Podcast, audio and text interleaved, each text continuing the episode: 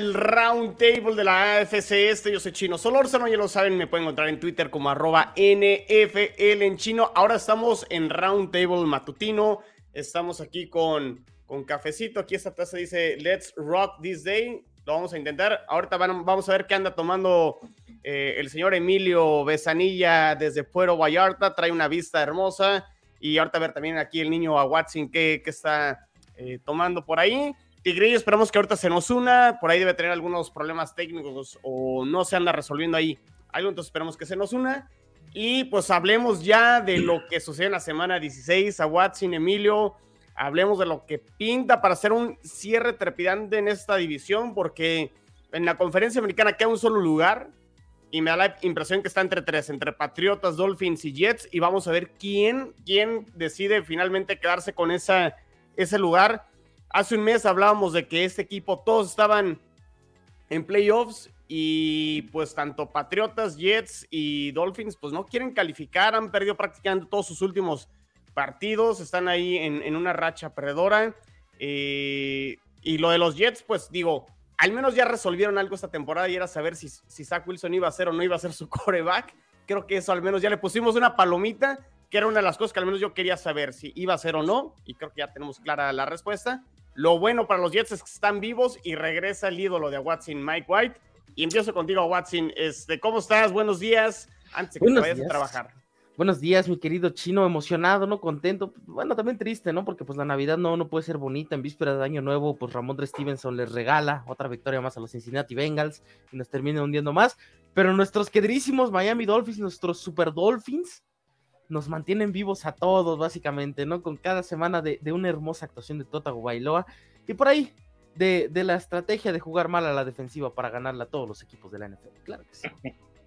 Emilio, ¿cómo estás? Eh, se ve que estás a gusto, se ve que la playa está sabrosa. ¿Todo bien? Así es. Miren ahí. Ve nomás. Un poquito de la envidia. De la vista y nos tienen trabajando en lugar de estar ahí en la playa, pero bueno, con mucho gusto con tal aquí de compartir con todos ustedes este, nuestras impresiones de los cuatro partidos que tuvimos. Yo creo que esta sin duda ha sido la peor semana de la división en lo que va de la temporada. No me gustó para nada, para nada. Este, los Jets durante todo el partido este, dieron el peor partido de la temporada también. Y, yo creo que desde hace como tres años no los veía jugar a nada tan, tan mal. Ya platicaremos ahorita ahí, pero los Jets un tache total. Este, los Pats, la primera mitad, este, estuvieron ausentes totalmente también del partido. Y en la segunda mitad, como ya lo comentaba Watson, cuando estaban ya, tenían prácticamente el partido en su bolsa. Una vez más lo regalaron de una manera no tan tonta como la vez pasada, pero pero casi, ¿no? Con ese fórmula ahí en zona roja, pero este, los delfines igual, con tres intercepciones de Tua, jugando conmocionado ahí una vez más. Este, Tua, vamos a ver qué, qué va a pasar en el futuro de este joven coreback. Y la primera mitad también de los Bills, este, una primera mitad también para nada de presumir, ¿no? En el partido contra los Bears.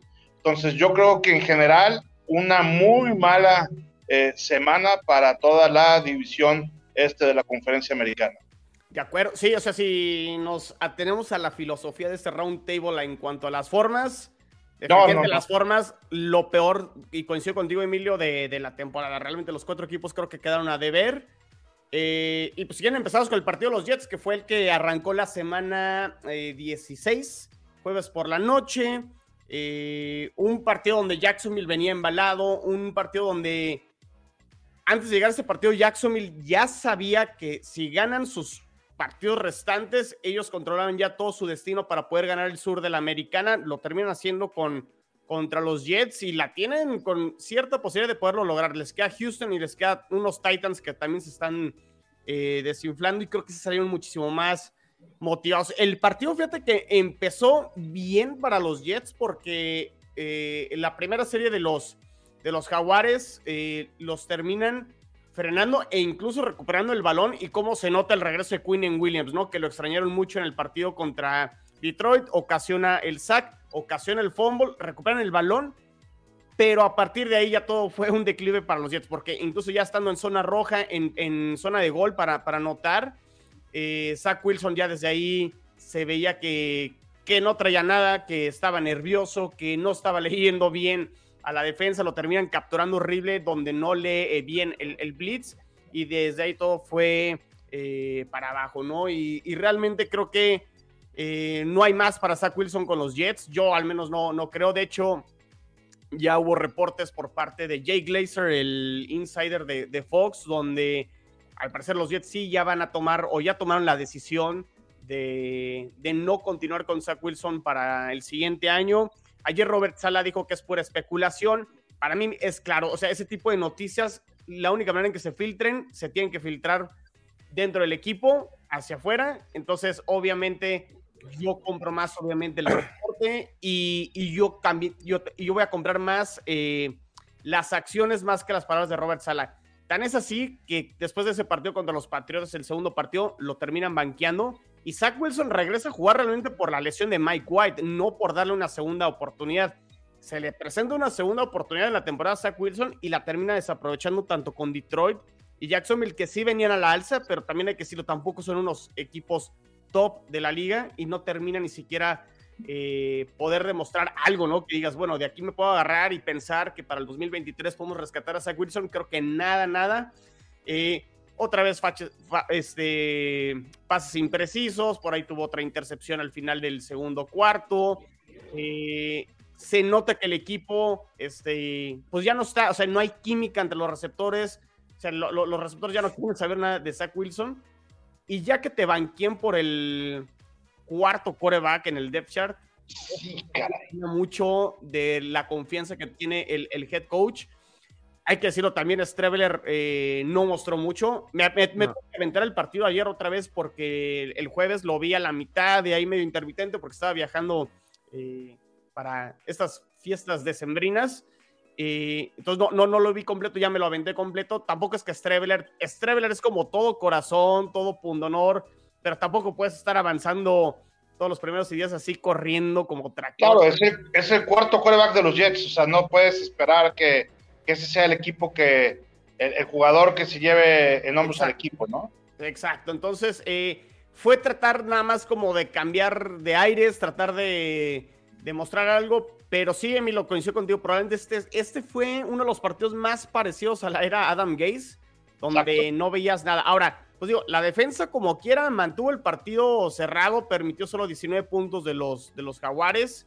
Eh, y la defensa sigue permitiendo en los últimos tres juegos solo un touchdown, ¿no? ofensivamente hablando. Entonces siguen haciendo su chamba los Jets lo único que necesitan es un quarterback competente. No, no, está, no estás pidiendo que los Jets anoten 27, 28 puntos porque su defensa no. No, o sea, necesitas nada más algo promedio. Y, pues sí, un partido muy malo eh, en general. Eh, por ahí Tigrillo decía a ver que, que, a lo mejor la línea ofensiva le estaba tendiendo la cama a Zach Wilson. Puede ser, no lo sé. Eh, lo que sí, la línea ofensiva ha jugado muy mal los últimos partidos. Y lo que sí es que el ataque terrestre ha sido nulo. Pero desde mi punto de vista, el ataque terrestre ha sido nulo porque el juego aéreo ha sido inexistente. Entonces lo que están haciendo todas las defensas rivales es cargarte eh, en, la caja para poder este, presionar a Zach Wilson y que se equivoque. Y pues así ha sido, ¿no? Buenas noticias para los Jets. En las semanas que pues, se, dio lo de la derrota de Patriotas, se dio la derrota de los Dolphins, están vivos. Y ya hablaremos más adelante de lo que puede ser este regreso de Mike White las últimas dos semanas y ver si los Jets les alcanza para meterse a, los playoffs, que ojalá, ojalá lo puedan lograr, pero sí, creo que no podemos rescatar nada de este partido más que concluir que creo que la era Zach Wilson con los Jets se acabó. Sí, fíjate que a mí me llama también mucho la atención cuando lo sientan, por supuesto que es decisión de, Robert Sala, pero es decisión del público. O sea, si te fijas, es, impresionante cuando, cuando te das cuenta que tu coreback uno, el que quieres hacer medio tu coreback franquicia, este, entre comillas, eh, es abuchado de tal manera por el prácticamente 100% del, del estadio que se escucha en la televisión muy fuerte. Imagínate lo que no se siente ahí en el estadio. Entonces, eh, eh, eso ya no funciona, ¿no? O sea, ya hay una ruptura entre la afición y, y ese coreback. Entonces, yo creo que efectivamente el jueves pasado fue el adiós definitivo de Zach Wilson de los Jets. Eh, no, no, no lo veo, ¿no? Y escuché por ahí a Robert Sala también en una declaración muy enojado y muy... Así me gusta ver a Robert Sala, que creo que cada día ha mostrado mucho más carácter. ¿Te acuerdas que al principio del año pasado yo te decía que estaba muy tibio y decía, eh, incluso con groserías, decía, me importa un carajo los playoffs, lo que quiero es jugar bien un maldito juego, ¿no? Así con, con, con groserías, con esas palabras diciendo, y tiene razón, o sea, no se trata si calificamos o no calificamos, tenemos que jugar bien, no estamos pudiendo jugar bien, ¿no? Además que coincido totalmente, de nada les sirve pasar playoffs si se van a enfrentar a Kansas City y los van a mandar a la primera muy rápido, ¿no? O sea, creo que jugando bien, eso te da para poder seguir avanzando y poder seguir trascendiendo el tiempo, más que el objetivo nada más de calificar para que te eliminen en la primera ronda, ¿no? Eh, jugando así como están jugando no les va a alcanzar ni para calificar. Tenían una gran oportunidad de oro jugando en prime time para poder mostrar quiénes eran contra un equipo, digamos, este, eh, que es rival en muchas cosas. Eh, durante varios años estuvieron ahí compitiendo por ser el peor lugar de la, de la liga, eh, las, las, dos primeras rondas de hace dos años, en fin, como que tienen mucho en común los jaguares y, y los Jets en esa parte de la reconstrucción que están haciendo al mismo tiempo. Y, y, yo no creo que sea un tema de que, oye, en un equipo profesional este, donde la línea ofensiva se deje a propósito haciendo mal su trabajo, exhibiéndose a ellos con tal de llevarse un compañero ahí, cuando a quien te terminas llevándose el equipo. Si no tuviera nada que perder, estoy totalmente de acuerdo. Pero si tú le preguntas a cualquier jugador del NFL o a cualquier jugador de esta línea ofensiva de los Jets que estamos hablando, ¿qué es lo que más quieres? Llegar a un playoff. Entonces le dices, oye, no, vamos a fregarnos acá con tal, no, yo no estoy dispuesto a sacrificar mi ida al playoff con tal de molestar o darle en la torre a Zach Wilson o hacerle bull, lo que sea, ¿no? O sea, mi objetivo más importante como profesional, si, si los que jugamos fútbol americano lo vivimos en nivel micro, ¿no? O sea, lo único que es ese campeonato y te desvives por hacerlo, entonces este, si hubiera algunas otras circunstancias, podría estar de acuerdo. La verdad es que yo dudo un poquitín esta teoría de conspiración. Este, pero bueno, Zach Wilson, como bien dijiste, ahí tuvo su segunda o tercera oportunidad incluso de la temporada. La desaprovechó de una manera tremenda. su propio rating habla exactamente de lo que hizo. 41 de rating, digo, la verdad es que es difícil tener menos de 41 de rating. Este, no sé si ya había tenido, o sea, es un rating paupérrimo. Entonces, eh, los Jets mal y de malas, teniendo todo para poder demostrar que podían pasar y con esta victoria se hubieran súper metido a la pelea de lleno como uno de los favoritos para pasar, un solo partido puede echar atrás de toda la temporada, ¿no? Y creo que eso pasó el jueves pasado. Sí, sí, sí, sí. Pero pues, también, también hay que tomar en cuenta de que, no sé, o sea, los Jets van a tener allí a la gente libre Mike White. Así que, pues, la posición de quarterback nunca va a estar resuelta para estos Jets. Igual y tampoco creo tanto la conspiración de que la línea ofensiva jugó mal. O sea, también ya es una falta de concentración, eh, varios errores en general de, esta unidad. Lo que sí es que obviamente pues todo el equipo desprecia a Zach Wilson. O sea, en serio, es ridícula la manera en la que los receptores, el mismo staff de cocheo, pues lo vieron como de, pues bueno, no hay de otra, pues vamos a iniciar a él porque es el que sigue en la lista, básicamente. Este, ni siquiera iniciaron a Joe Flaco ni nada por el estilo, entonces, pues, quiero entender de que esta oportunidad fue como para, ok, tienes estas dos oportunidades para, para meternos a la postemporada, ¿no? Y vivir ese sueño. Pero pues al final de cuentas, Wilson no es la respuesta de, de, Miami, ¿eh? de Nueva York. O sea, eso es más que obvio. La, respuesta aquí es saber si los Jets, con todo este bajón anímico del coreback, si saber si Mike White es la respuesta o no, eh, se pueden meter a playoffs y cómo cambiaría su panorama, ¿no? Porque hablábamos, por ejemplo, Mike White es agente libre la siguiente temporada y pues no sabes si lo vas a retener o no. O qué tal si seleccionas un quarterback pero te quedas con Mike White y pues me resulta un matchup más favorable, ¿no? Para este equipo de Nueva York. Y así nada más como de bote pronto les repaso rápidamente los agentes libres que va a haber en la posición de quarterback porque ya estaba buscando la lista y ya la encontré. Eh, los free agents, Tom Brady, Lamar Jackson, Jimmy Garoppolo, Daniel Jones, Baker Mayfield, el ídolo de Dios es Sam Darnold, Gene Smith, Mike White, Jacoby Brissett, Taylor Heineke, Drew Locke, Teddy Bridgewater, Cooper Rush, Joe Flaco, Andy Dalton, Mason Rudolph, Case Keenum y Garner Minshew, padrino. ¿eh? Yo ya vi a Garner Minshew ganando la copa con los Jets. Pues nomás, nomás Lamar Jackson es el único que vale la pena, ¿no?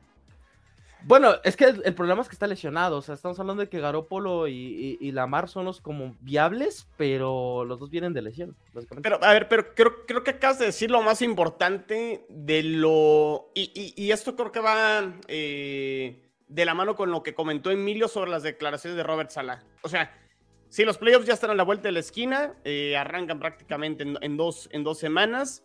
Eh, si juegas así, no tienes nada que hacer en los playoffs. Pero lo que acabas de decir a Watson me parece súper importante porque definitivamente ahorita los Jets tienen una incógnita en la posición de coreback. O sea, si, si ahorita hacemos la pregunta, ¿quién va a ser el coreback de los Jets en 2023? No sabemos. Pero por el otro lado está esta posibilidad de que Mike White en estos dos partidos demuestre que puede ser en el escenario donde ganen estos dos juegos, se meten a playoffs y terminan jugando bien, Emilio, a lo mejor, mm, a lo mejor te sacan a la primera, pero terminas jugando bien, ¿no? Llevaste el partido en la zona de comodín hasta las últimas instancias. ¿Y quién dice, Watson? Encontraste a lo mejor a tu coreback en estas tres semanas y te la juegas con él.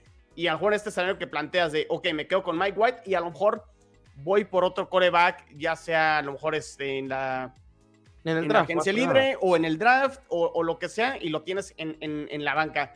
Entonces, sí son dos semanas muy importantes para los Jets, pensando en cómo podría ser ya el panorama en la posición de coreback, eh, sobre todo en las formas. Entonces, si, ganas estos dos juegos y juegas bien y Mike White se consolida, cambia todo el chip totalmente, ¿no? Totalmente de acuerdo, pero para eso necesitan sobre todo jugar bien. Claro que ganar, ganar siempre es el objetivo de este, de este juego, ¿no? pero eh, el cómo ganes y el que vayas jugando bien y el que vayas construyendo las, este, toda tu estrategia en una base sólida, ya con un coreback que, que va haciendo las cosas bien y que si no estuvo jugando fue porque estuvo lesionado y ahí mostró que tiene más corazón que muchos de los jugadores profesionales este, consolidados ya del NFL.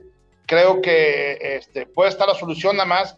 Tiene que estar empezando jugando bien el equipo tiene que ver cómo ese engranaje entre todas las líneas, sobre todo en la parte ofensiva, entre todos los jugadores en la ofensiva, la conexión con los receptores, la conexión con la propia línea, el, timing con el centro, el timing con los corredores a la hora de pasar el valor, todo ese engranaje tiene que ser perfecto y este, evidentemente llevan dos años entrenando todo eso primero con Zach Wilson, entonces en la medida de que vayan a cambiar la estafeta y lo vayan haciendo con Matt White, sin duda va a perfeccionar todo este, su, su quehacer y pues probablemente ahí está la solución de este, del coreback de los Jets.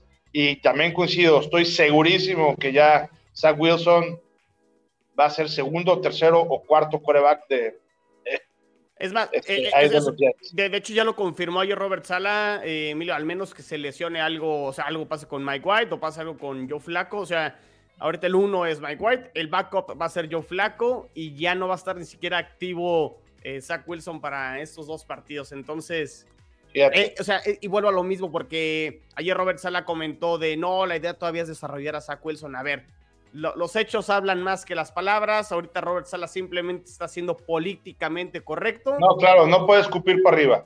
Exactamente, y, y para no devaluar lo que pudieran conseguir eh, por Zach Wilson. El, yo, Douglas va a ser lo, lo suyo. Si, si, conseguimos una segunda por Sam Darnold, vamos a conseguir algo, algo mejor a Watson. No sé, pero también hay que tomar en cuenta dónde mandas a Zach Wilson, ¿no? ¿A quién vas a estafar? Ah, a, las panteras. Esa, es una buena pregunta. no, a las panteras. A ver, hay, hay comentarios aquí. Eh, qué bueno que se están conectando. felices fiestas a todos. Espero que la hayan pasado muy bien. Y el buen Joel Bernardo Betancourt dice: Saludos, señores. Al fin pude conectarme aún en vivo. La esperanza sigue ahí para mis Jets. Eh, Tlacoyo Pearl Jam. Hola, saludos a todos. Go Jets. En la comunidad Jets aquí conectada. Muy bien. Eh, Carlos Amarripa dice: el, milagro navideño para nuestros Jets. Seguimos con vida. Así es. El eslogan del año pasado en este roundtable: 1, 2, 3. Las, formas. Exacto. Qué buenísimo, qué buenísimo. Este, Mario Camilo, saludos a toda la AFC East. Boleto faltante se lo va a llevar los Jets. Ya volvió Mike White. Vámonos, ¿eh? Esperemos, esperemos Fuertes declaraciones. Eh, Zach Wilson sentenció su destino con sus declaraciones después del segundo juego con los Pats. Eso también creo que sí influyó bastante. O sea, no solo la, manera en que jugó, la manera en que declaró, creo que también sí no fue nada favorable para. En su momento lo comentamos aquí también. Sí. Saludos aquí a Rodrigo de Alarcón, saludos hasta Argentina, Tocayo. Hola a todos, me encanta la mar, pero nuestro equipo no es para él, no está, no está armado para un coreback que prefiere eh, correr. Eh, yo creo que también el coordinador ofensivo se puede adaptar, ¿no? A las virtudes de un coreback como. Oh, ya a lo mejor te vuelves más este, terrestre, ¿no? Le das el balón a Garrett Wilson, a Elijah Moore. Bueno, sí que se quedan. Brice Hall el año que entra, etcétera, etcétera. Eh, ¿Por qué nadie habla de la offensive line de Jets? Es un desastre y eso influye directamente en la producción de coreback y en ataque terrestre. Definitivamente Tocayo han jugado muy mal. Eh, yo lo. A ver, creo que el equipo también. O sea, la, ausencia de Brice Hall definitivamente ha pesado mucho, pero la ausencia de Alaya Vera Tucker, híjole, creo que ese, ese pesó muchísimo. Y no solo ha sido Alaya Vera Tucker, eh, fue también ahora Max Mitchell, el novato, que también ya está fuera toda la temporada. Eh, lesiones con George Fant. Eh, mucha rotación en la línea ofensiva. Eh, Laken Tomlinson, el guardia izquierdo que fue Pro Bowl el año que pasó con San Francisco, tampoco ha jugado bien. Pero creo que yo se lo, do, se lo acredito más esto a la rotación de, de, los jugadores por lesiones y demás. Y esperemos que pues algo puedan hacer el, lo que queda de, eh, de, la temporada y puedan jugar mejor eh, contra Seattle y contra Miami. Pero muy bien. Eh, pues si quieren arrancamos con cuál, con el de los Bills o con el de los Patriotas. Es que el de los Bills un, chingo, un chingo Vamos a darle de los Bills. Échale, Date, date. Mira, eh, yo creo que el partido de los Bills lo podemos analizar una vez más en, las dos mitades que tuvo el partido, porque la primera mitad, este, la verdad es que inició el partido muy agresivo la parte de Chicago, corriéndonos mucho y eh, moviendo las cadenas incluso hasta el touchdown. Entonces, este, cuando estaba haciendo mucho frío, recordemos, este ha sido el partido más frío que han jugado los Bills en su historia fuera de Búfalo. Estuvieron a menos 20 grados centígrados, haciendo mucho, mucho frío y con rachas de viento de hasta 35 millas por hora. Eh, esto sin duda mueve el balón del fútbol americano de una manera bestial, aunque traiga fuerza. Entonces, este, estaba pintado para el juego terrestre, ¿no? Entonces, y como sabemos, la ofensiva de Chicago es la ofensiva terrestre número uno de la liga, con tres megacorredores, con Justin Fields, con Herbert y con el propio Montgomery. Entonces, entre ellos tres son el número uno de la liga. El propio Justin Fields es el coreback este, con más yardas eh, terrestres también de toda la liga y es el séptimo corredor en general en el en NFL, ¿no? Digo, hasta antes de este partido. Y eh, el objetivo, ya lo comentado nosotros en la previa, era parar a Justin Fields. Entonces, eh, ¿qué es lo que, lo que pasa? En la primera serie nos corren muy bien. Nosotros, la segunda serie, también logramos anotar, aunque fallamos el gol de campo, el punto extra, precisamente por este, la parte del viento. Además de que creo que fue una mala ejecución también de, de Bass, de Tyler Bass. Eh, y fallamos un gol de campo también de treinta y tantas yardas, que era bastante metible. Eh, ellos lo conectan y la verdad es que nos vamos con muchas dificultades a la defensiva un poquito cumpliendo, por la ofensiva sin poder hacer engranajes, sin poder hacer primeros y dieces, con muchos castigos dolorosos. En la primera mitad hubo por lo menos tres castigos cuyo diferencial fueron de casi 100 yardas, este, eh, por lo que ya hemos platicado de que aunque nada más se contabilizan las cinco yardas para atrás de, este, del castigo, pero lo que hubiera pasado con la jugada era mucho más importante. Eso afectó muchísimo el quehacer de los Bills. Viene la segunda mitad, ajustan y no dejan hacer absolutamente nada a nadie de Chicago. Prácticamente en todas los, las series fueron tres y nada, se la jugaron en cuarta oportunidad y no pudieron hacer nada. Tuvieron intercambios de balón también gracias a la agresividad. Y en general, el mejor coreback del ataque terrestre solamente corrió para 11 yardas.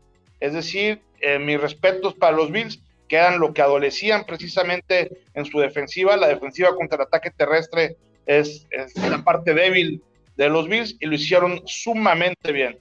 Entonces, y a partir de ahí, ya la verdad también es que los Bills, que no tienen tampoco en el ataque terrestre su mejor arma ofensiva, corrieron para 254 yardas. Ha sido la vez que más han corrido en general aquí en el, este, durante todo un partido.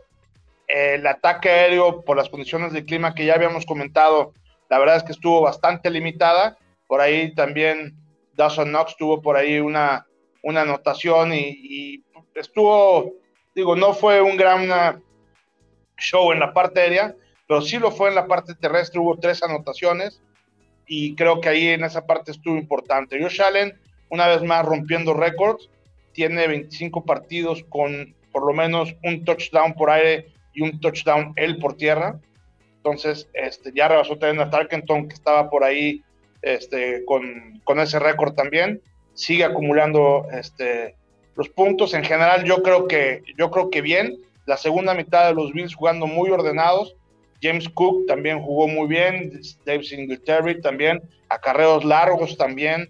Eh, digo, contra Chicago, yo lo sé que está con una defensiva medio mermada, pero el ataque terrestre muy bien equilibrado con esos este, pases. Yo creo que ya por fin en la segunda mitad el playbook estuvo perfectamente ajustado por Ken Dorsey, que la verdad no me había estado gustando. En la primera mitad también hubo por ahí dos veces que eran segunda y poquito menos de una yarda por avanzar, en donde te puedes ir por un pase, aunque las condiciones no están para hacerlo, puede ser medio sorprender, porque finalmente después te toca tercera y una, y pues hacían corrida, entonces evidentemente un primer y diez prácticamente automático, y como que desperdiciabas ahí una oportunidad para poder hacer alguna jugada grande, ¿no?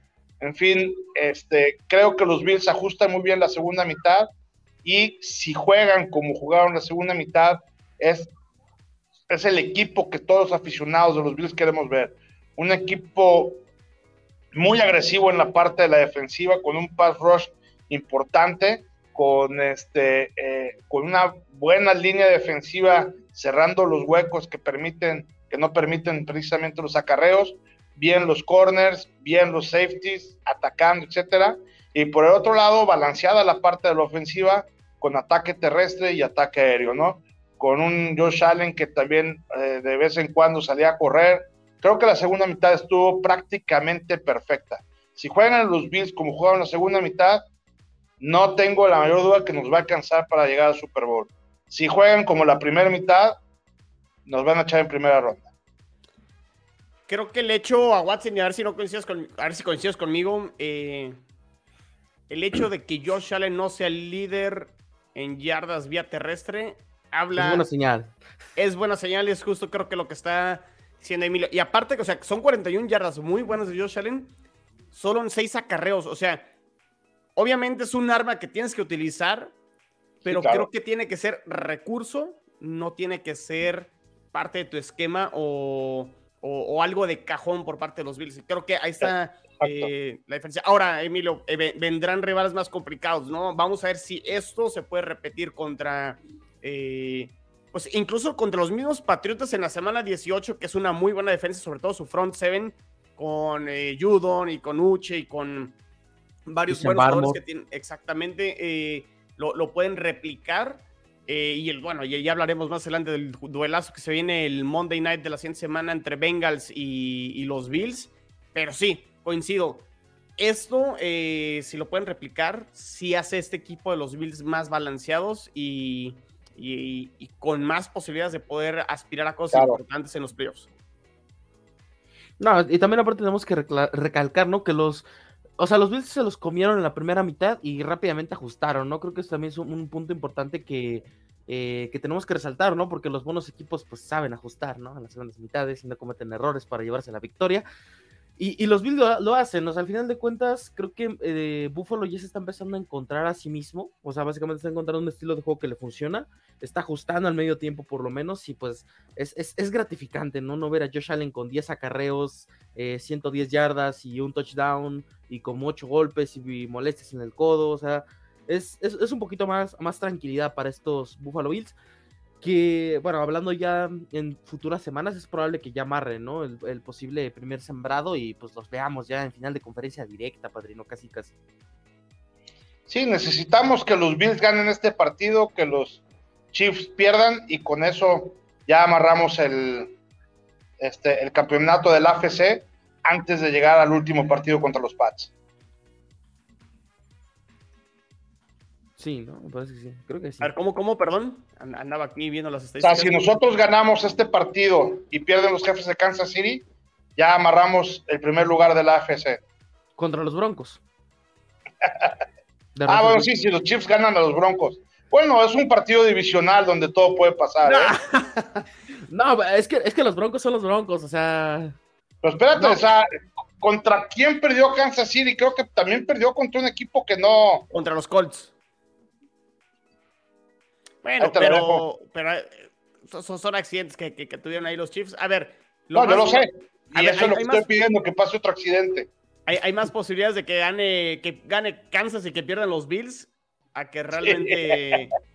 Sí, lo sé. Pero bueno, muy bien, pues ahí están los Bills que siguen en esta búsqueda, Emilio, de justo eso, ¿no? De afianzar su primer lugar en la conferencia americana, que sería muy, muy, muy importante. Pero bueno, a ver, a Watson, lo que parecía una paliza, lo que parecía que iba a ser una humillación para los Patriotas, eh, Kansas City, perdón, Kansas City, Cincinnati Bengals eh, anotó creo que en sus primeros tres drives, tres touchdowns. Parecía que iba a ser una eh, paliza de esas históricas. Se recupera Patriotas, ajusta y demás. Llevan el partido hasta el final con posibilidad de poderlo ganar. Se meten a zona de gol y Ramón de Stevenson. O sea, lo que decíamos la semana pasada, estos errores de los Patriotas no los habíamos visto en esta era Bill Belichick y ahora como que es muy, muy común y se les va otra posibilidad de poder eh, afianzarse para poder entrar a los playoffs y ahora sí luce ya muy, muy complicado. Eh, ¿Qué va a pasar con los Patriotas? ¿Qué pasó en el partido? Watson, platícanos. Primero que nada, la anécdota que les quisiera contar es que llegué a la cena de Navidad con mi novia, claramente, todo tranquilo, y le digo, estoy triste porque mis Patriotas les persigue la desgracia. Y ella me dice, sí, vi que quedaron 22 a 0, o sea, realmente apagó la televisión después de que cayó el último touchdown de, Cincinnati y, no vio el resto del partido, ¿no? Ya cuando le enseño el fumble de Ramón Stevenson, pues ya, ya empezaron las burlas toda la cena. Pero lo que tenemos que resaltar aquí es que hasta Bill Belichick defendió a Ramón Stevenson, lo cual es rarísimo. O sea, básicamente dijo, pues él corrió bien, le arrebataron el balón, pues es la realidad. O sea, le, forcejearon, le quitaron el balón, no hay más. No, Mondre nunca lo soltó en ningún momento, simplemente pues le arrebataron el balón de las manos. Y nos persigue la desgracia porque esto pasó lo mismo la semana pasada en contra de Raiders. Y curiosamente le vuelve a pasar a Ramón Stevenson. No sé, tiene una gran temporada, pero está mal, es malísimo. No sé, no sé qué, qué, qué mala suerte tengan estos Pats, ¿no? Y lo, lo, platicaba con, eh, con Orson de, de Hooded Nation. Eh, hablábamos de que realmente los Pats ajustaron de manera perfecta la defensiva. O sea, si tú ves las estadísticas, realmente T. Higgins y, y Jamar Chase desaparecieron en la segunda mitad. O sea, la defensiva no fue el problema, la ofensiva metió los puntos, pero eh, esto sí fue mala suerte. Sinceramente, esto, es mala suerte, no hay otra forma de explicarlo. Esto es mala suerte porque los Pats dieron un juegazo en la segunda mitad. O sea, eh, partidos completamente diferentes. Y no sé si al, buen Emilio no le, le dé le dé alegría, ¿no? Saber que los Bengals se apagan en las segundas mitades. Pero no lo sé, o sea, sinceramente creo que Nueva Inglaterra pues tiene el panorama más complicado. Ah, ah, de hecho, le estaba leyendo al chino que básicamente necesita ganarle a Miami y ganarle a Buffalo para amarrar el boleto. En el caso de solamente ganarle a alguno de esos dos, eh, necesita pues derrotas básicamente de media liga y que vuelva a ser Navidad y nos caiga el regalo navideño, ¿no? Básicamente. Pero en general puedo decir que por lo menos en la, segunda mitad de la ofensiva se vio mejor que, en el inicio del partido. Igual Matt Patricia lo resaltan a cada rato en Twitter. No, es posible que mandes a todos hacia adelante en un primero y diez, un primero y diez, y el centro del campo no, no esté nadie. O sea, o sea la primera oportunidad y nadie vaya al flat que solamente confíes en los pases pantalla, como pues ya es tradición de, del buen este eh, del buen Matt Patricia. pues sinceramente no sé qué va a hacer este equipo de Nueva Inglaterra en playoffs. O sea, aquí no va a haber puntos medios, básicamente. O sea, o es perdemos los, dos últimos juegos, terminamos con récord perdedor y a ver qué pasa en 2022, o nos metemos a postemporada, nos meten otra vez una paliza en ronda de comodines y vemos qué pasa en el futuro, ¿no? O sea, no hay punto medio en Nueva Inglaterra para el éxito, ¿no? Eh, pues es lo más relevante, ¿no? Que pasó en el partido, porque después del partido de las especulaciones de que regresa Bill O'Brien a ser coordinador ofensivo, pues realmente poco, poco agradable, ¿no? Este, esta semana para Nueva Inglaterra y pues nada, ¿no? Creo que el partido, el partido se resume en dos mitades, que ha sido lo de Nueva Inglaterra, ¿no? O sea, un partido bueno, cuatro malos y, pues lo que nos tiene, ¿no? En la contienda, afortunadamente, llegó el milagro de Navidad en Miami y, y pues seguimos vivos, pero pues yo sinceramente no me gustaría que este equipo que no se merece estar en playoffs se meta a playoffs. Así de sencillo. creo que creo que hasta los Jets con, con un Zach Wilson errático pues, merecen más estar en esta postemporada que, que estos New England Patriots que, que no saben correr el maldito balón cuando ya tienes que irte a tiempo extra. ¿Qué, ¿Cómo es el juego, Emilio, de los Bengals y los Patriots? Si es que lo pudiste ver. sí, mira, si, si decíamos que el partido de los Bills lo podemos dividir en dos, en las dos mitades, bueno, este, este todavía más, ¿no? O sea, jugaron una primera mitad para el olvido y una gran segunda mitad, ahorita como decía este, Awatsi, ¿no? Estaba leyendo las estadísticas este, eh, de ESPN, en donde ya ves que van marcando qué porcentaje tienen para, para ganar. Cuando terminó la primera mitad estaban ahí por los 90% los bengalíes, ¿no? Para poder ganar el partido. Este, se mantuvieron muy por encima. De repente, este, ya a finales del, segundo, del, cuarto cuarto, baja así como pared la posibilidad para los Bengals y sube en la misma proporción, evidentemente, para los Patriotas. Se van a un 90% para que ganen los Patriotas y con el balón suelto otra vez sube como pared al 95% para ganar este, los bengalíes, ¿no? Eh, desafortunadamente han sido un par de jugadas, la de este partido y la del partido pasado contra los Raiders, eh, muy desafortunadas. La primera contra los Raiders inexplicable. Esta segunda, como bien decía Watson, este, eh, un poco más de acierto de la defensiva al arrebatar el balón, pero siempre en un fumble es porque traes desprotegido el balón. Es decir, si está bien protegido el balón, por más de que te lo traten de arrebatar, físicamente, como está hecho el balón, es para ponerse entre los brazos y entre brazo y que no te lo puedan zafar. Y si vas corriendo, todavía le metes el otro brazo y es imposible que te lo zafen, aunque le peguen al balón. Pero, pues bueno, es, es, es una lástima que teniendo una recuperación de esa manera, los Patriotas, cuando hace tres jornadas, tres semanas, tenían todo para poder calificar, pues han perdido esos partidos que son clave. Para su fortuna, también los Dolphins y también los Jets han estado perdiendo, entonces ninguno de los otros equipos de la división ha aprovechado este, eh, esa eh, situación de que el resto han estado perdiendo, entonces, porque si no, con cualquiera de los tres que hubiera ganado, ya se hubiera eh, alejado un poquitín, ¿no? Entonces, eso, lo que está pasando, sobre todo ahorita que ya vienen algunos partidos divisionales este, a jugar, primero Pats contra Dolphins, después Jets contra Dolphins, Pats contra eh, eh, Bills, y ya se vienen los partidos divisionales, pues ahí se va a decidir todo prácticamente en esta y sobre todo en la última, este, última semana, ¿no? Entonces, yo rescato el, funcionamiento de los Pats de esta segunda mitad. Me gustó mucho a mí. Ramón Stevenson se me hace un muy buen jugador, se, me hace un super corredor de esos que están este, subvaluados. Yo creo que es este, un, gran corredor, pero vaya, con, estos, eh, finalmente, aunque entiendo lo que dice Belichick, que es más para darle soporte, yo sí creo que finalmente termina siendo algo de su culpa de no tener bien asegurado el balón y este, sobre todo en, dentro de la yarda 5, no, no, no hay posibilidad de que te arrebaten el balón. No debiera de existir esa posibilidad de que te arrebaten el balón sabiendo que se están yendo contigo, que si anotas ahí, dejas a los Bengals prácticamente este, ya tirados en el campo y pues desperdiciaron esa oportunidad de oro para tener una calificación este, relativamente clara ahí en la, en la conferencia, ¿no? Entonces, pues todo se va para la próxima semana, todos, o las próximas dos semanas. Vamos a ver también este, qué pasan en, en, las otras divisiones, pero yo coincido que el próximo boleto se queda aquí dentro. Sí, sí, sí, sí, o sea, el, último boleto que queda en la americana está entre, híjole, ese trago, ya, ya son las 12, ¿verdad, Emilio? Ya se vale. Ah, sí, salud. ya llevo 15 minutos, chinos, nomás no te has dado cuenta. Ah, perfecto, muy bien. Este, pero sí, este, ese último boleto va a estar entre Dolphins, Jets y Patriotas. Vamos a ver quién se lo quiere, quién se lo quiere quedar, porque parece que nadie se lo quiere quedar, ¿no? Pero bueno, se meten los Riders y ya. Exacto, ya, ya está aquí, ya llegó, lo extrañaban todos.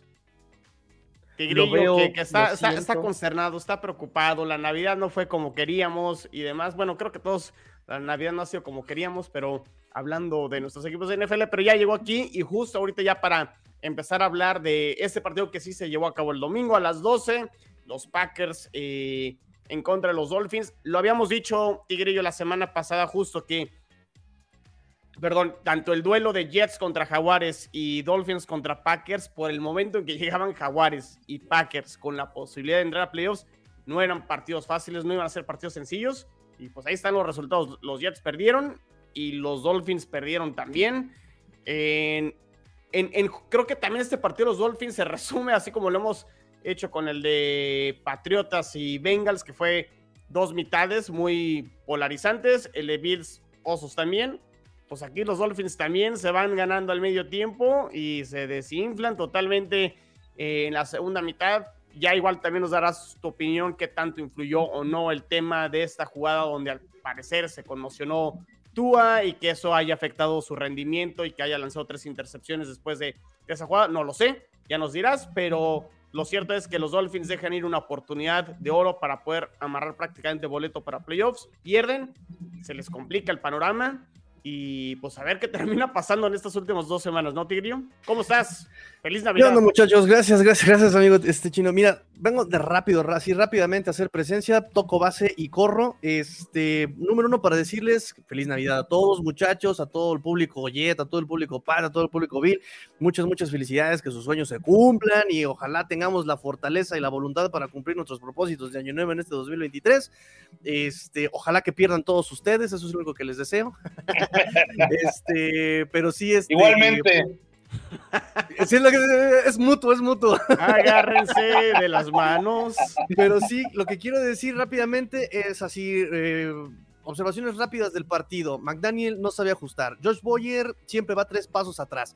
Eh, tienen el roster increíble para hacer lo que se les hinche la regalada gana y no saben ajustar. Equipos especiales, no hay equipos especiales. Yo, y volvemos a lo mismo, yo desde mi amateur análisis, de un análisis muy amateur y muy por encima, porque no estoy todo el día tragando NFL, no estoy todo el día comiendo fútbol, no estoy todo el día engullendo las jugadas y videotape de, los equipos rivales, me di cuenta de que Keisha Nixon es una, una amenaza y lo dejan los Dolphins regresar 93 yardas. En fin, ahí lo dejamos.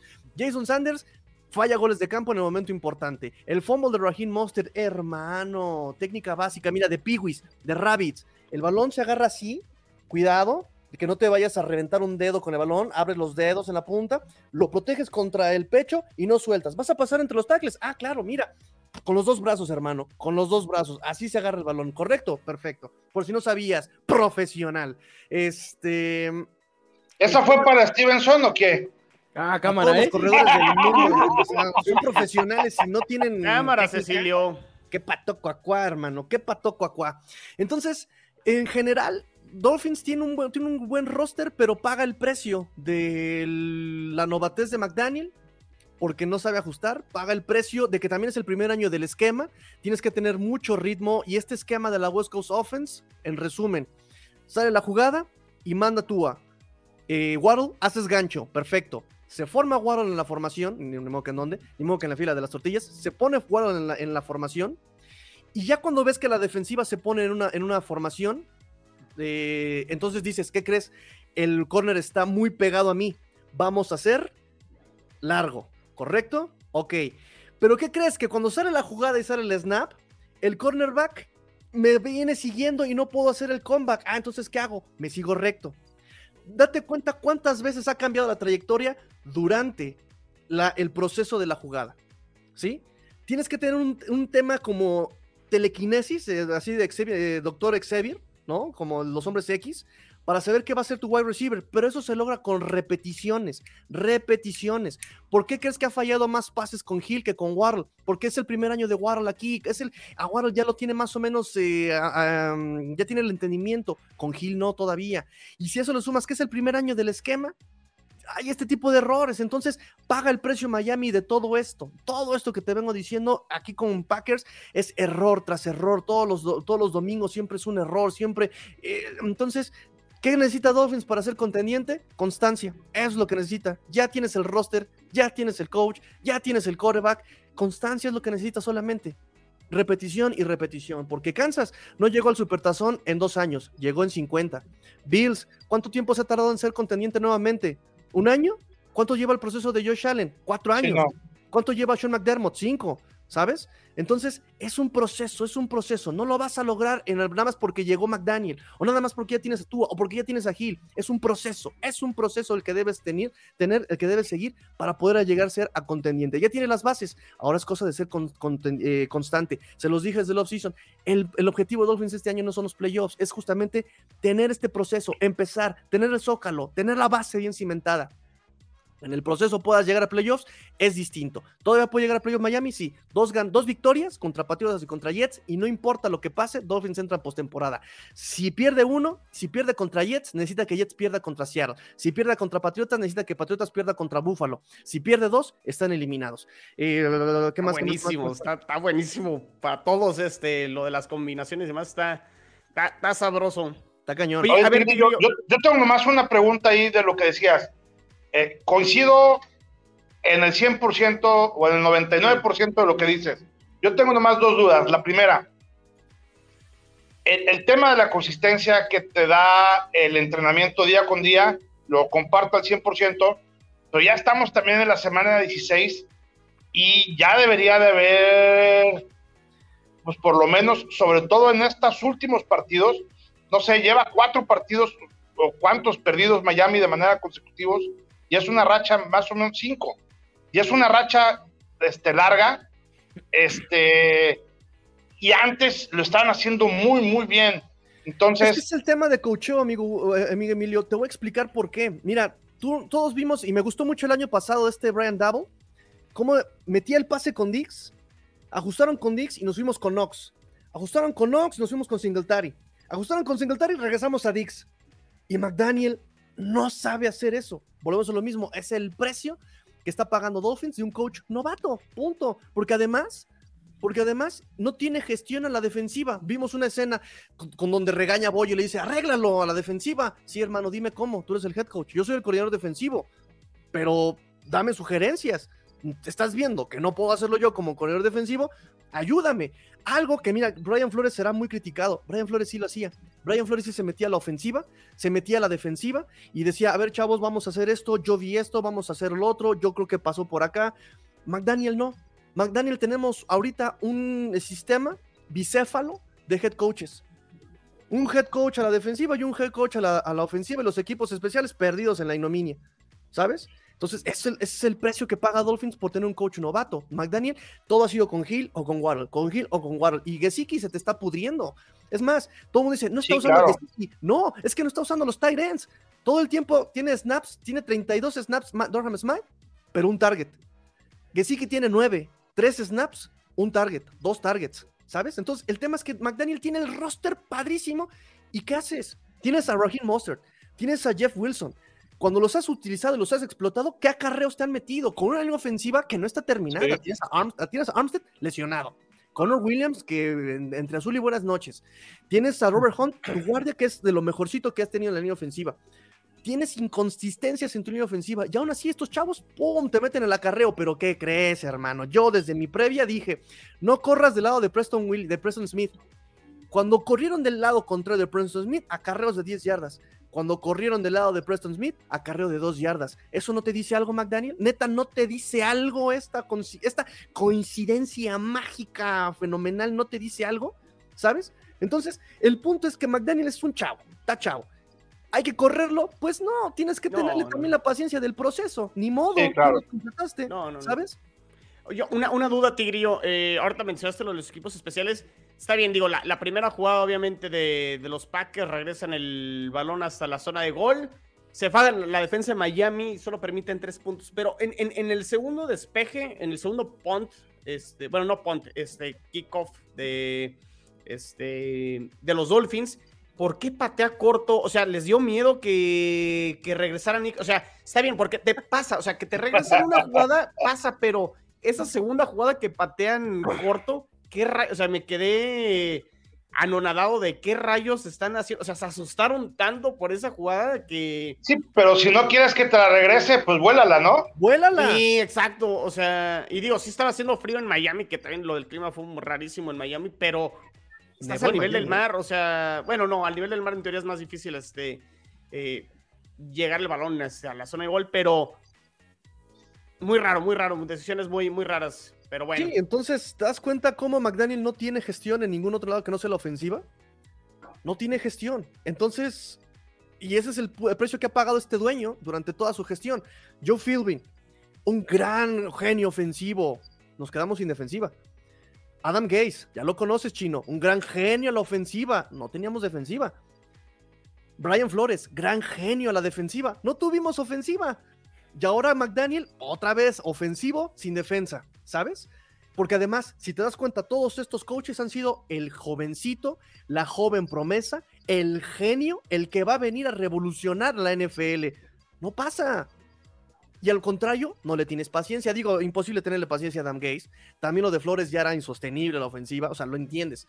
Pero no, o sea, no hay ese proceso, no hay esa, no es, no es ese Brian Double, por ejemplo, que le mete cultura al equipo, disciplina al equipo, que tiene gestión y experiencia en todas las, eh, las áreas del balón, ¿sabes? No es ese head coach integral, ¿no? Entonces, hasta Robert Sala de repente como que sí lo ha demostrado incluso en decir, Zach Wilson, te vas a la banca, ¿no? O sea, hasta una decisión de esas así de, ¿sabes qué?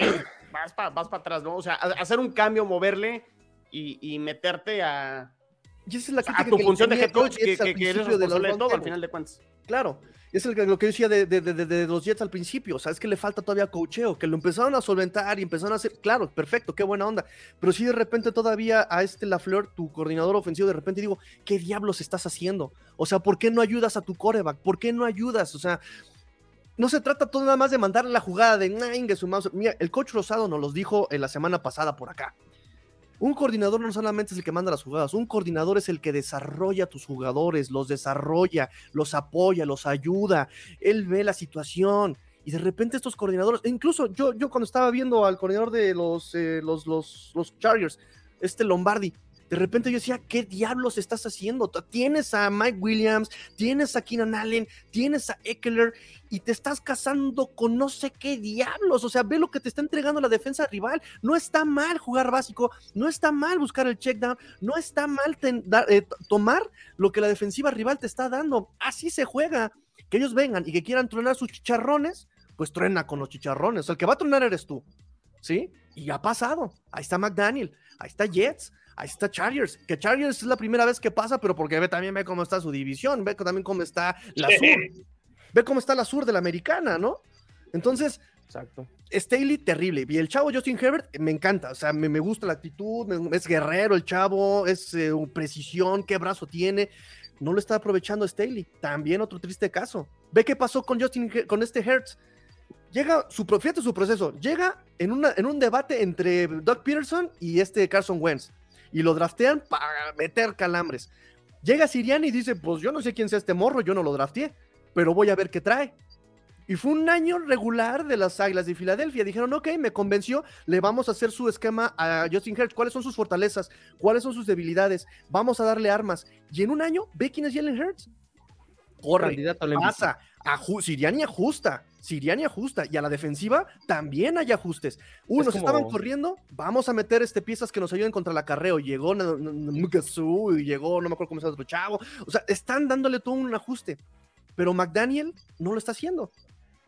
Jets le está faltando, ¿sí? Patriotas, no se diga Patriotas, a Patriotas, Mac, Patricia, que no, este, esta semana no voy a poder estudiar a los Patriotas como he estudiado todos los equipos por temas de Año Nuevo y viajes. Pero qué bueno, porque no podría. O sea, ¿a qué Te duermes. Es que es como, es como me dijeron a mí una vez, ¿no? La bonita frase navideña, el fútbol no se inventa, se ajusta. Y ve de Búfalo. Búfalo con Josh Allen está siendo súper vertical. Se guarda a Josh Allen en la primera mitad de que corra y en la segunda, cuando está en problemas, ¡pum! mete a correr a Josh Allen. Es ajuste. Y le ha faltado a este Ken Dorsey, perdón. Es, es, sí, claro. Cuando yo metía, no me acuerdo quién metí este, del fantasy de los, de los Bills. No me acuerdo quién fue el que tenía yo de los Bills. ¿Cómo di a Ken Dorsey? Hermano, te están dando las primeras 10 yardas de pase, ¿por qué no las tomas? Ah, no, vamos a atacar profundo con Gabe Davis, Ingles, man. Men, ahí está Singletary, agárralo, tómalo, ¿no? Pero bueno, ellos son los profesionales. Y con esto me despido, muchachos. Pórtense mal, cuídense bien, que todos sus sueños se cumplan. Les mando besitos en el, en el Funny Funny. Oye, nomás, rapidísimo, ¿qué pasó con Tua? Pues fíjate que lo detectaron con conmoción, pero él, es, él es el que sintió síntomas. Se autodeclara ayer, ¿no? ayer él dice que siente síntomas y va con los doctores y está diagnosticado con conmoción por los síntomas, pero el diagnóstico no es de conmoción. O sea, ¿sí me explico? Ahora me preguntan, ¿por qué no diagnosticaron? ¿Cómo saber si tiene conmoción? Para empezar hay que saber que la ciencia moderna no tiene la tecnología para saber si está conmocionado o no. El hecho es que tiene síntomas y por cuestiones mediáticas y por todo esto no lo van a dejar seguramente jugar contra Patriotas. Aún para mí es ganable si juegan con lógica los Dolphins. No va a ser fácil, pero pueden ganar a los Patriotas. Va a ser competido. Va a jugar Bridgewater.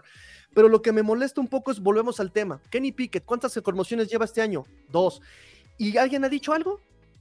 Despidan a Tomlin, despidan el cuerpo médico de, Pittsburgh, no han dicho nada. ¿Qué pasó con este Dimante Parker a Watson? Se conmocionó. Y, el que dio el pitazo no fue el observador, fue Nelson Agalor. ¿Y alguien dijo algo? Nadie dijo nada. Ahorita se vuelve a conmocionar Tua y otra vez empezamos con corran a Mike Daniel.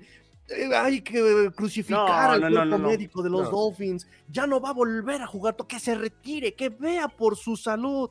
O sea, lo que quiero que vean es el, es, el discurso, ¿no? O sea, sí, estoy pero, pero también hay que decirlo, o sea, tú ahora es el que, que, se declaró que se sentía mal, o sea, ya es un avance, por lo menos, ¿no? Así que, es que yo no veo polémica, sinceramente, o sea, es cosas que pasan y a ver, eh, el loco Pickett pues ya tiene como tres conmociones este año y pues va a seguir jugando. Y lo hablábamos y pues es lo que duele, o sea, los Steelers están 7-8, Miami está 8-7. Uno está lejos de playoffs, el otro está a la vuelta de la esquina de meterse. Pero bueno, a ver, Tigrillo, rapidísimo. Dijiste, Dolphins le gana a Patriotas, Jets Seattle. Jets contra Seattle. Sí. Eh, mi afición me dice que pierda Jets, pero creo que puede ganar Jets. va a jugar Mike White, puede ganar este. no, Mike, Mike, White ya va a jugar, ya lo. Este, ya, ya está dado de alta y va a jugar. Ponte la verde, chitigrillo. Lo puede ganar Jets. Ahí sí lo puede. Con Mike White lo puede ganar Jets. Y Bills contra. Bengals. Cincinnati. Cincinnati, Monday Night, juegazo. Uf, este, este está duro, ¿eh? Este, pero confío más en la versatilidad y la defensa de Cincinnati. Y no porque quiera que pierda Buffalo. ¿Dónde es el juego, Cincinnati, trae mejor, ¿eh? Si no se vuelve loco ahí, ¿quién está todo? Creo que Cincinnati trae mejor defensiva que Buffalo. Y luego Patriotas contra. Ah, pues contra Dolphins. Este, Dolphins puede, puede ganar. Si, Aún jugando Bridgewater, puede ganar Dolphins si sabe utilizar sus piezas. Pero va a estar competido. Ahora, Patriotas no sé a qué juega y busca, o sea, busca formas bien creativas para perder los partidos. Entonces, vamos Dolphins. Ok, muy bien para que ahora sí te puedas despedir, Tigrillo, y gracias por unirte brevemente y dar esta, este gran resumen de los Dolphins contra los Salud, Tigrillo. Salud, amigo este Emilio, salud a Watson Chino. Abrazo. mis mejores deseos, mis abrazos y nos vemos la próxima semana. Besos a todos. Suscríbanse, por favor, muchachos. Suscríbanse al canal, aquí a NFL en Chino, al, canal de Watson, Búfalo Mojado, acá con el Let's Go Dolphins. Suscríbanse, suscríbanse, por favor. como dice este tu gogo, coman, cenen, podcast y por favor consuman, consuman, consuman estos contenidos, muchachos. Pórtense mal, cuídense bien. Bye bye. Ánimo, bye. Perfecto, pues nosotros aquí seguimos para platicar precisamente de la semana 17, ¿no, Chino? Sí, sí, sí. Digo, quería que escuchar los pronósticos de, de Tigrillo antes de que arranquemos nosotros tres. Y pues arranquemos con esta previa de la semana 17. ¿Quién juega primero? Todos juegan ya el domingo, ¿verdad? Ah, no, los Bills juegan el lunes. No, los Bills el lunes por la noche. Ok, entonces arrancamos con el de Pats Dolphins, que ellos creo que sí juegan a las 12, ¿no, Watson? Sí, sí, juegan a las 12. Ok. A ver, este a ver, sí cambia mucho el tema de que juegue Bridgewater. Eh... No, cambia diametralmente. O sea, a ver, esta ofensiva de, Miami ya lo vimos que si su segundo coreback juega, quiere decir que se va a lesionar y va a entrar el tercero y no van a saber qué hacer. Sí, sí, sí. Como sucedió contra los Jets, ¿no? Que iba a jugar Bridgewater y salió en la primera jugada pues, lesionado, lesionado, lesionado porque Sauce Gardner le hizo ahí una captura y, un safety. Sauce Gardner, novato defensivo del año, claro que sí. Este... imagínate que ahí lesiona Judon a, a Bridgewater. Y entra Skyler Thompson y nosotros volando, papá. Mira, volando a los playoffs a ganar la Búfalo en su casa. Este. No, o sea, cambia diametralmente el partido si juega o no Tua. O sea, es la realidad. Si Tua jugara el partido, esto es paliza brutal. Aparte porque tiene récord de 0-4, de 4-0 en contra de Bill Belichick. Así que pues ya, ya le tiene la medida el, el niño. No, pues vámonos con Miami. O sea, sinceramente, por más de que quisiera ver el colapso de Miami, pues no lo veo. O sea, a pesar de que no va a jugar Tua, siento que ese equipo pues necesita un rival a modo. Y pues qué otro rival a modo hay en la división que no sean los Patriots, ¿no? Entonces, vámonos con ellos. Aunque por lo menos espero otro buen partido de Mac Jones en la segunda mitad. O sea, que por lo menos mueva más el balón, que por lo menos sea más dinámico. ¿Mande? ¿Y en la primera mitad? Nada, la primera mitad, pues si quieren que metan a Zappi, no hay problema, ¿no? Pero la segunda mitad tiene que verse decente, por lo menos, ¿no? Vamos poco a poco, chino. Un cuarto a la vez, casi casi dice este Matt Patricia, ¿no? No podemos mandar dos buenas jugadas ofensivas consecutivas. Pero pues sí, vámonos con Miami. Yo creo que, No, vamos con Miami. Con Miami. ¿Tú, Emilio? Sí, yo, yo también creo que Miami está jugando un mejor fútbol. Este, creo que a pesar de que no juegue Tua, eh, seguramente el playbook va a ser un playbook un poco más sencillo pero ese par de receptores que tiene Miami desequilibran con cualquiera, ¿no? O sea, no le necesitas mandar a Terry Hill un pase de 50 yardas para que haga daño. Le puedes mandar un pase de 5 yardas y él corre las otras 45, ¿no? Entonces, este, creo que independientemente del quarterback, eh, no le va a alcanzar a los Pats. Los Pats vienen también, yo creo que desde cierto punto desmotivados que han hecho lo necesario para poder ganar y por cualquier ajuste que ha pasado ahí han estado perdiendo los partidos. Eso yo creo que pega en lo anímico. En cambio, Miami ha, jugado mucho más parejo que lo que han hecho los Pats, ¿no? Yo creo que este partido lo deberán de ganar los Delfines de Miami. Más complicado si no juega Tua, pero de cualquier forma les debe de alcanzar para ganar a, a los Patriotas y prácticamente dejarlos ya sin esperanza para calificar a los playoffs. Yo voy con los Dolphins, pero va a ser un partido de un punto, dos puntos, ¿eh? O sea, va a estar muy. Está apretado. Porque. También se siente que va a ser un partido feo, ¿no? De esos de, de 10, 10 a 3 o un estilo así. Porque, a ver, estaba viendo aquí a Barry Jackson que cubre los Dolphins eh, en, en Miami, obviamente. Mencionaba que los Dolphins defensivamente a ver, si tengo aquí el, dato de los, de los delfines. Bueno, no sé, era uno de los peores equipos eh, en puntos recibidos, en, la... E, o sea, la defensa, y yo lo vengo diciendo, ¿no? Los, últimos este, round la defensa de los, de los Dolphins no ha sido muy, muy buena. Y, eso sí ha sido algo que los Patriotas han sabido explotar de repente contra defensas malas. Les sucedió contra Detroit, contra los Vikingos, contra los mismos, este, por ahí se le está escapando algún otro equipo eh, a Watson, pero sí Patriotas contra defensas malas suele ser un equipo que sí puede mover el balón, no le cuesta tanto trabajo, entonces por ahí sí creo que va a poder mover el balón, va a tener oportunidades y sí va a anotar puntos los Patriotas. Eh, entonces sí, veo un partido apretado, pero me voy con los Dolphins por dos, tres puntos máximo, ¿eh? O sea, va a ser de un gol de campo y con eso van a, van a, van a ganar. Pero bueno, ahí está eh, este Dolphins Patriotas. El segundo juego de, los tres de esta división, los Jets van a Seattle. Este partido obviamente va a ser en la tarde. Eh, las buenas noticias es que Mike White regresa. De hecho, la línea cambia. Los, los, los Seahawks eran favoritos por un punto o punto y medio. Y ahorita los Jets ya son favoritos por, creo que dos puntos o dos puntos y medio. dos puntos y medio. Entonces, ¿cómo, el cambio de coreback cambia, ¿no? La, línea de Las Vegas. Eh, híjole, yo sí confío que después de lo que mostró Mike White contra Bills, Vikingos y Chicago, que pueda mantener ese nivel y que pueda mover el balón. Y creo que los Jets, sobre todo creo que Seattle también ha tenido varias lesiones a Watson. Eh, se le está cayendo un poquito el, equipo a, los Seahawks desde ese, desde ese punto de vista. Y los Jets van a salir con todo porque ven la posibilidad de poder entrar a los playoffs. Entonces creo que van a ganar y se lo, se lo van a llevar. Y si se da lo que estamos diciendo de que los Dolphins le ganen a los Patriotas, pues ya lo único que tienen que hacer los Jets la siguiente semana sería ganarle a los Dolphins para poder calificar y ya no dependerían de, de, nadie más. Entonces, e, es el escenario de los Jets. Tienen que ganar dos y que los Patriotas pierdan uno, ya sea contra los Dolphins o contra los Bills la siguiente semana. Pero al menos en esta semana sí voy con los Jets ganándole a, a los Seahawks, que es un duelo de muchas revanchas, ¿eh? Gino Smith contra los Jets, el cornerback de los Jets, DJ Reed contra su ex equipo, George Fant, el tackle, eh, bueno, los dos tackles de los Jets jugaron en, la línea ofensiva de los Seahawks, tanto Dwayne Brown y, George Fant. Eh, Jamal Adams, el ídolo de Watson, no, no está obviamente disponible, pero obviamente hubiera sido un gran agarrón que, hubiera estado Jamal Adams aquí contra, contra los Jets. Pero voy, voy con los Jets, voy con este revulsivo, al menos anímico, de que Mike White sea el coreback en este partido. Sí. sin duda hay dos aspectos anímicos. El primero, tú ya bien lo dijiste, eh, el hecho que viene White después de todo lo que sucedió eh, con el propio Wilson, de todo este proceso que ha tenido Mike White ahí con, con los Jets. Eh, yo creo que sin duda es el, el, primer aspecto anímico. Y el segundo aspecto anímico es que ya van a saber el resultado de cómo quedaron los Dolphins contra los Pats. Buen punto. Para, buen punto. para poder ellos, o sea, e, ese, ese efecto ya van a poder jugar con esas posibilidades y eso también creo que puede motivarlos para ganar el partido y decir, pues sigue dependiendo de nosotros el hecho de poder calificar y de poder cambiar esta parte de la historia en lo que resta de la temporada con esto que estamos platicando al inicio del roundtable, ¿no?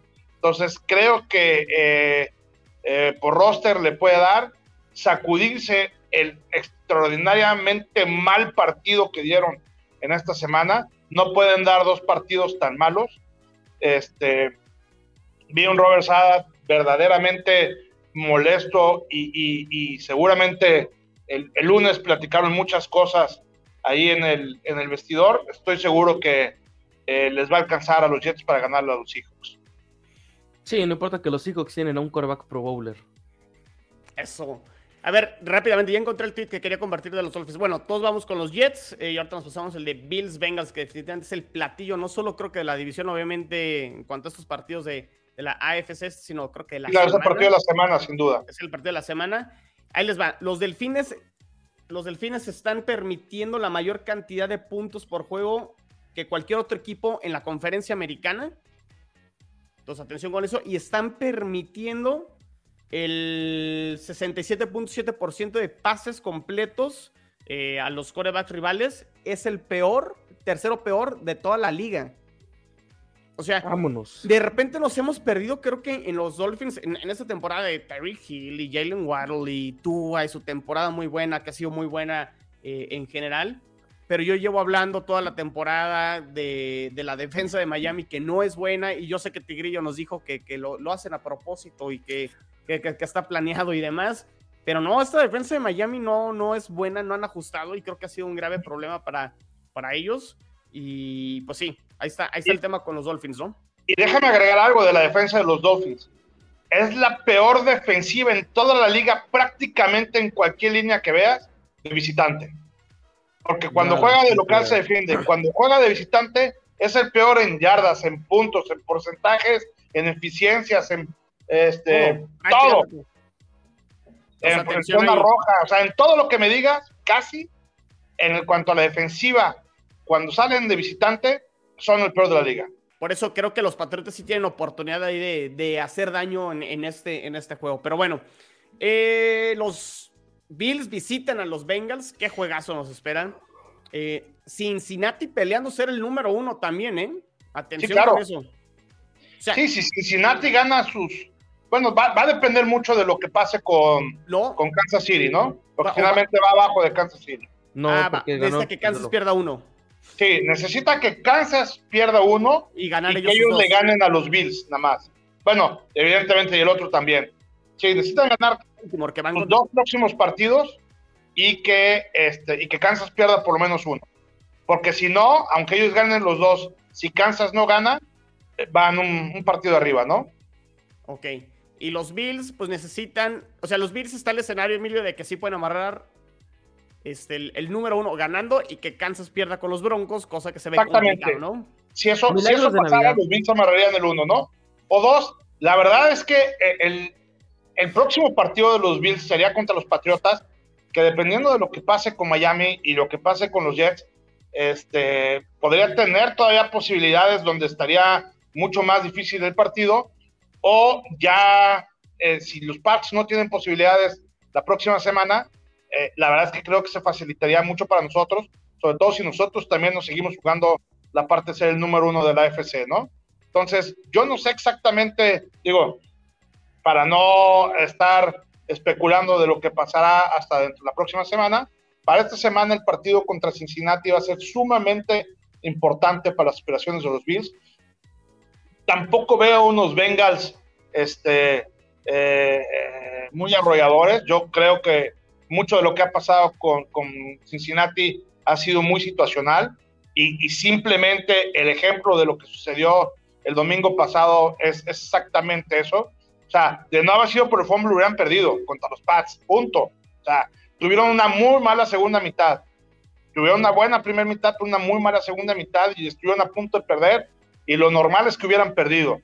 Entonces, por ahí pasó un accidente y ganaron creo que, aunque va a ser un gran partido y los dos están muy equilibrados en muchas de sus líneas, veo todavía mejor a los Bills en condiciones parejas. El problema de los Bills, que también ha estado pasando en Cincinnati, es que de repente cometen alguna cierta eh, serie de errores, cometen equivocaciones, que, eso es lo que le puede mermar a los Bills, ¿no? Si los Bills juegan de una manera eficiente, juegan sin cometer muchos errores, intercambios de balones y, este, y moderando mucho sus castigos, creo que, que, los Bills deberán de ganar sin mayor problema el partido. El tema es que los Bills son especialistas en hacer las cuatro cosas que dije, ¿no? Entonces, este, eh, Josh Allen, estando en zona roja, ha cometido este, muchas intercepciones, eh, han cometido una serie de castigos impresionantes que le han costado demasiados yardas y demasiados puntos. Entonces, creo que la manera en que los Bills logren eh, centrar esas cuatro variables, deberán de ganar el partido. Yo le voy a los Bills porque lo que se están jugando y están muy conscientes ellos que depende de ellos forjarse su propio destino. Este, desde hace, desde el 1991 no recibimos todos los partidos en Búfalo. Entonces, creo que eh, ya llevamos eh, mucho tiempo, llevamos 30 años que, no somos el número uno de la AFC. Este es nuestro año y, creo que los Bills están muy conscientes de que depende de ellos. No necesitan ninguna otra posibilidad. Simplemente pues, estamos a cuatro partidos de ganar, de llegar al Super Bowl, ¿no? Entonces, creo que la medida, y eso lo tienen claro este, los Bills, solamente hay que ganar cuatro partidos y estaremos en Phoenix. Correcto, correcto. ¿Y sabes qué, Emilio? Parecido a lo que comentabas de los Jets, este partido al ser en lunes, los Bills ya van a saber cómo quedaron los jefes. Es decir, si se da la sorpresa que los Broncos le ganan a Kansas, saldrán mega hiper motivados para amarrar el número uno eh, esta semana. Si no, aún así tendrán que seguir motivados para mantener viva esa posibilidad la siguiente semana contra los, los Patriotas, ¿no? Entonces, sí o sí, tendrán que ganar el, partido. Yo voy también con los Bills, ¿eh? Creo, creo que los veo más con esa urgencia y necesidad que, Cincinnati. Y, voy, voy, voy con los Bills para poder ganar este, el, juego. De acuerdo. Pues yo también voy con los Bills, la verdad. Ya también está prácticamente, está calificado, ¿no? Ya. Creo que ya, sí, ya amarraron. Y, o sea, e, ellos ya amarraron, no sé si la división ya, ¿eh? No, yo creo, nada más han amarrado el boleto a playoffs. Yo creo que la división todavía no, porque ahí están los Ravens, así es. Eh, eh, eh, que eso se pone muy interesante para ellos, porque si pierden y Baltimore le gana a Pittsburgh, la siguiente semana se enfrentan Bengals y Ravens para ver quién sería el, campeón del norte de la americana. Es correcto, y también ellos ya van a saber cómo quedaron ellos, ¿no? Sí. Bueno, eso, también creo, porque a lo mejor si Baltimore pierde con Pittsburgh. Sí, van a salir más eh, relajados. No, no, porque si gana, creo que Cincinnati ahí ya amarraría, ¿no? Sí, por eso. Saldrían ellos más relajados. Correcto, Muy bien. correcto. Entonces vas con los Bills, ¿verdad, Watson? Sí, y yo también ya me tengo que pasar a retirar porque ya voy tarde al trabajo, como siempre. Pero pues bueno, banda, ahí recuerden mis redes sociales y pues nos vemos más adelante, ¿no? Sean el, cambio que quieran ser, ¿no? A ver, a Watson, aviéntatela. Eh, pórtense mal, cuídense bien, sean el cambio que quiere ver el mundo. Esto fue el Watson en el Round Table Divisional porque el NFL no termina y nosotros tampoco. Muy bien, muy bien. Emilio, tus redes sociales ya para despedirnos. Claro que sí. En Twitter, en arroba evesan y arroba 4TA y Gold Bills. En YouTube, ahí en el show del Búfalo Mojado. Y también en, los podcasts, en cualquier plataforma de podcast, Bills en Cuartigol y en Facebook también en la página oficial de Cuartigol. Ahí tenemos cápsulas muy interesantes eh, resumiendo el próximo partido de los Bills y el resumen de lo que sucedió en el partido de la semana pasada. Perfecto, muy bien, pues ahí, tienen las redes sociales del buen Emilio. A mí síganme en Twitter en arroba NFL en chino, arroba 4TA y gol Jets. Sigan este podcast en el formato que ustedes este, prefieran, su podcast favorito, Apple Podcast, este, Spotify, en, la plataforma que ustedes escuchen el podcast. Nos vemos la siguiente semana, ya ahora sí con un panorama más claro de ver quién se puede quedar con el último boleto para los playoffs. Esperamos que sean los Jets. Me encantaría, me encantaría que los Jets este, se metieran a los playoffs, que nos regalaran ese, ese, Sería, creo que, redondear una muy buena temporada de los Jets. Después de, acuerdo. se, se esperaba al principio. Y, pero primero hay que hacerlo lo primero en ese partido contra Seattle. Pero bueno, feliz año nuevo, felices fiestas y ya no nos escuchamos aquí en el canal. Trataré de hacer una previa todavía para el partido contra los Seahawks. Trataré de tener un invitado. Si no, eh, feliz año nuevo a todos y que el 2023 sea muy, muy especial y muy bueno para, para todos. Cuídense, saludos. Y aquí la porra de, de Emilio. Go Bills. Muy bien. Y yo, JETS, Jets, Jets, Jets. Saludos. Nos vemos. Bye. Hasta luego.